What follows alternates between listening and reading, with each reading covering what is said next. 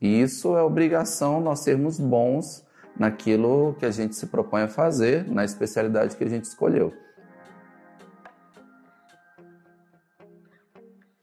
Para se ter sucesso na ROF, como qualquer outra especialidade, a gente precisa primeiramente dominar as ferramentas, as técnicas dentro dessa especialidade, que são várias.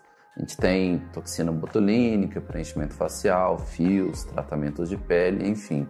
E a base disso tudo é anatomia facial, análise facial, é, entendimento do processo de envelhecimento. Só que esses todos são aspectos técnicos e isso é obrigação nós sermos bons naquilo que a gente se propõe a fazer, na especialidade que a gente escolheu. Mas para se ter sucesso não é só isso.